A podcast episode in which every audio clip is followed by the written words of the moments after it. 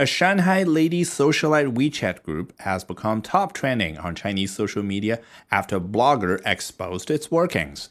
From splitting the cost for an afternoon high tea at the Ritz to sharing a Gucci pantyhose, these girls are taking the phrase fake it till you make it a bit too literally.